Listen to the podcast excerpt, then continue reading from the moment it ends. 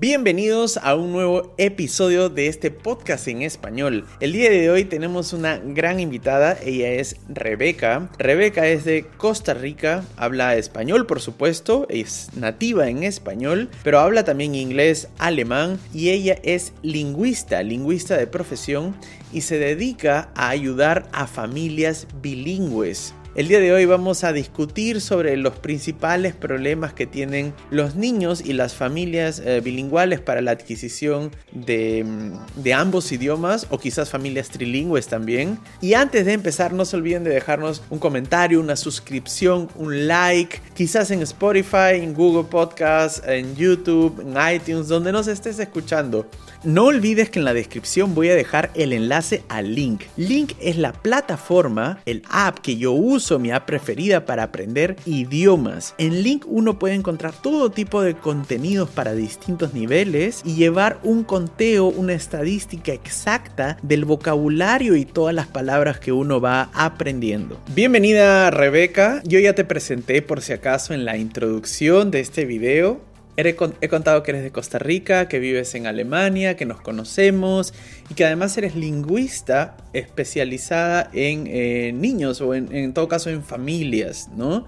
Y pues eh, para ahorrarnos la presentación, a menos que haya algo que añadir, no sé, este... Mm, familias bilingües, es lo único que habría. Familias bilingües. ¿Español, español alemán o ves también casos de español inglés?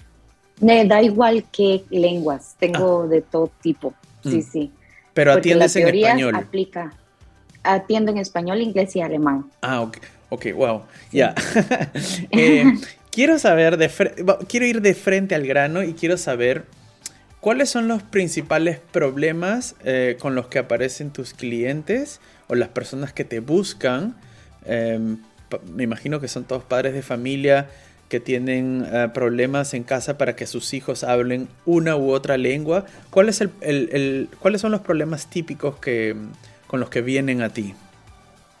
Sí, bueno, los primeros, lo primero que yo podría nombrar es muchos que vienen con un temor de em, si están haciendo las cosas bien, si los niños se van a confundir, porque a veces son familias que tienen eh, hasta tres lenguas, por ejemplo, que mamá habla una lengua, papá habla otra y entre ellos hablan inglés. Mm. A veces es un caso muy frecuente, entonces tienen muchos temores de que los niños lleguen a confundirse o a veces que algunos profesionales eh, del área de la logopedia o aún, em, por ejemplo, personas del kindergarten o algo así les, les dicen, bueno, es que el niño no está todavía tan bien desarrollado en esta mm. lengua y deberían dejar de hablar entonces esa otra lengua familiar en casa. Entonces, estas son una de las situaciones más típicas con las que vienen a mí.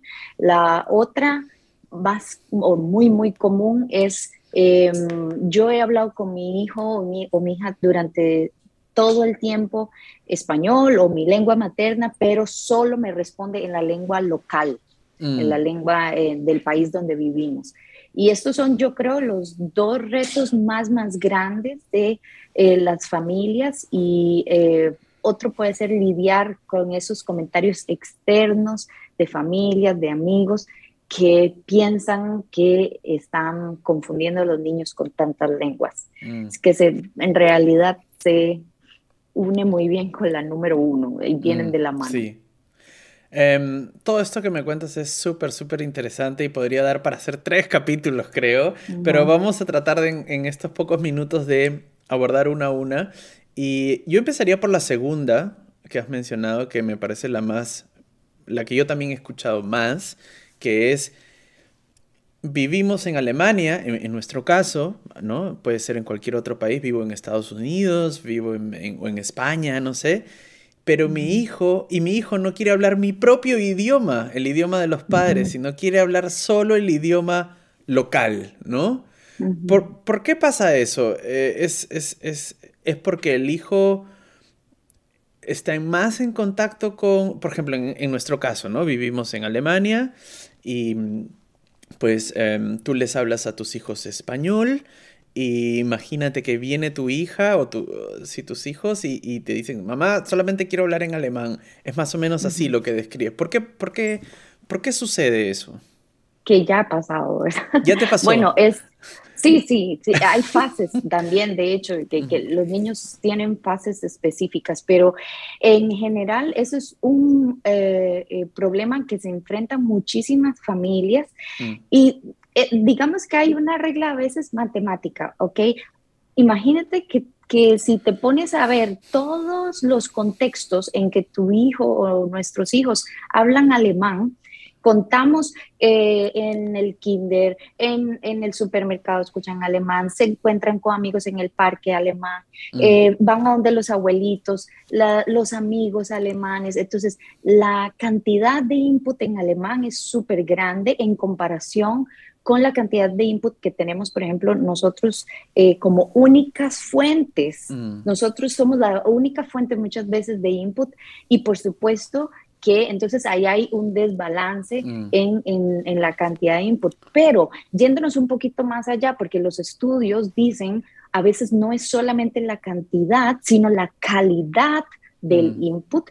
Em, muchas veces nosotros mismos no hemos sido constantes, eh, constantes a la hora de, por ejemplo, hablar nuestra lengua con nuestros niños en todos los contextos, aún enfrente de visitas, aún enfrente de personas que no entienden la lengua. Mucha gente tiende directo a cambiar eh, a la lengua, a la lengua eh, local, que es la que todos entienden. Em, y también la manera en que o sea, en que nosotros reaccionamos al uso de esa lengua dominante, porque eh, se llama lengua dominante porque los bilingües normalmente tienen una lengua que dominan más mm. y normalmente esa es la lengua del, del, contexto en el que viven, del país en el que viven. Mm. Entonces, si yo siempre, cada momento, dejo y dejo pasar cada vez que mi hija me hable en alemán y yo nunca pongo como un tipo de regla, entre comillas, ¿verdad? Eh, que yo en lugar de, ella me dice una frase en alemán y yo sigo hablándole en español normal, eh, sin buscar estrategias, por ejemplo, que sé yo, que me dice, ich möchte zum Spielplatz, mm. ¿verdad? Quiero ir al, al parque, entonces yo repetir esa frase que ella me dijo en alemán, yo se la repito en español, puede ser que en ese momento, exacto, puede ser que en ese momento los niños no tengan el vocabulario o las estructuras gramaticales. Entonces, si nosotros cada vez lo dejamos pasar y no les damos más bien ese input en español, pues claro que los niños son muy cómodos, ellos saben que nosotros entendemos esa otra lengua y ellos siguen hablándonos entonces en la lengua local. Mm. Sí, em, justo se me viene un ejemplo a la cabeza, o más que un ejemplo, una mm, reflexión que es, em, yo escucho ah, cada vez que puedo un podcast, es uno de mis podcasts eh, favoritos para, eh, lo escucho para mejorar mi alemán y porque me parece interesante, que se llama eh, halbe Kartoffel, ¿ya? Mitad papa, mitad patata, eh, que a los alemanes les dicen, les dicen papas, entonces mitad papa sería la traducción, y trata sobre, son entrevistas a eh, personalidades alemanas, o sea, gente conocida en Alemania, pero que tiene raíces de otro país, o sea, es decir, mm. nacieron acá, se criaron acá, pero tienen país, eh, padres de, otros, de otro país, ¿no? Entonces tienen como, eh, han crecido en una mezcla de culturas. Y es muy, muy, muy interesante el podcast. Eh, hablan ahí sobre diversos temas. pero muchos mencionan, he escuchado muchas entrevistas de ese podcast y mencionan muchos la misma historia, que de niños no querían hablar el idioma de los padres porque los padres los entendían, y porque como que era más cool o más normal hablar en alemán con los amigos, incluso entre hermanos hablan alemán, eh, viviendo en una casa en la que se habla en otro idioma, ¿no? Eh, en español o en inglés o en francés o en lo que sea. Y cuando llegan a grandes, es decir, 18 años, 15 años, 18, 20, se lamentan de por qué no aprendieron o por qué sus papás no insistieron más en enseñarles la lengua de origen, ¿no? Como, ¿por qué no me enseñaron si ahora yo quiero viajar por Sudamérica, si ahora yo quiero eh, ir a conocer a mis eh, familiares y no sé hablar, ¿por qué no me la enseñaron, no? Em, es un poco contradictorio porque el mismo niño que se negaba ahora lamenta que el padre no, hizo un esfuerzo verdadero, ¿no?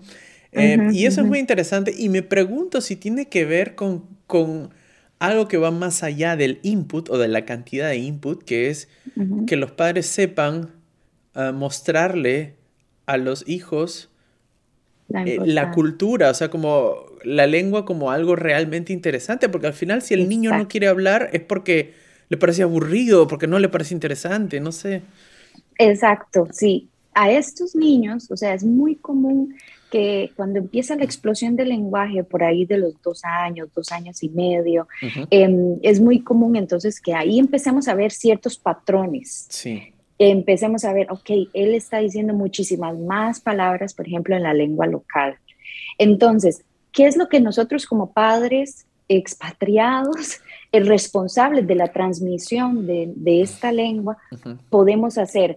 Lo, lo, más, más importante es intentar esa, o sea, que esta conexión con nuestros hijos, conexión emocional, em, que todo lo que nosotros eh, hagamos con ellos, cualquier actividad, em, esté en esa lengua y que ellos empiecen a relacionar esa lengua con cosas divertidas, mm. con, con, esta es la lengua que se habla en mi cultura. Hay tres, tres cosas que son imprescindibles para que un niño hable o desarrolle sus dos lenguas y, las hable activamente. La necesidad de ese niño de hablar, o sea, que él vea, ok, no es solo mamá la que habla, hay todo un, continente casi que habla esa lengua. Yo puedo comunicarme con mis primos, con mi familia eh, en Perú, en Costa Rica, en cualquier parte, ¿verdad?, de Latinoamérica o España.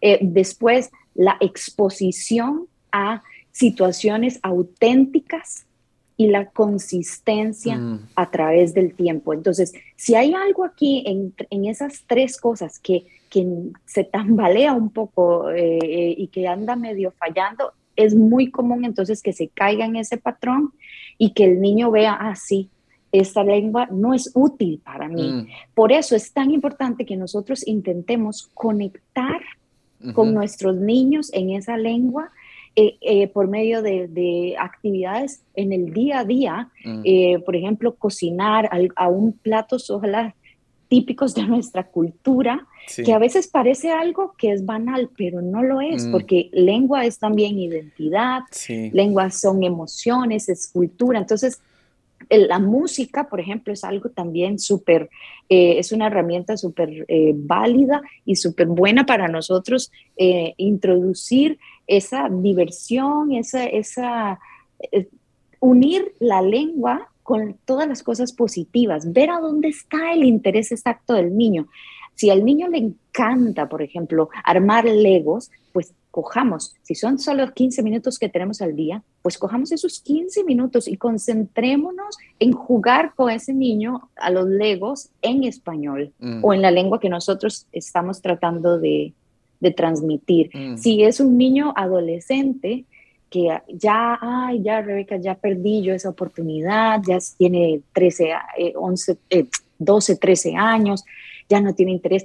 Ah, pero le encantan, por ejemplo, los videojuegos o les gustan las revistas de cómics. Exacto. Ese tipo de cosas. Entonces, entrémosle por ahí a la, con la lengua, ¿verdad? Mm. Es siempre ver al niño como todo y enfocarnos en lo que ese niño disfruta. Exacto. Y, sí, hay una, hay una, entrevista muy buena en, Netflix, um, está en alemán, de, em, no sé si conoces a este actor Daniel Brühl, que es eh, como, es este que sale en Bastardo sin Gloria, que es mitad español, mitad alemán, que sale también en Avengers y sale en, Goodbye Lenin, como estas películas así un poco antiguas alemanas, pero muy bueno, como es el, más el actor más conocido alemán o del momento, diría yo.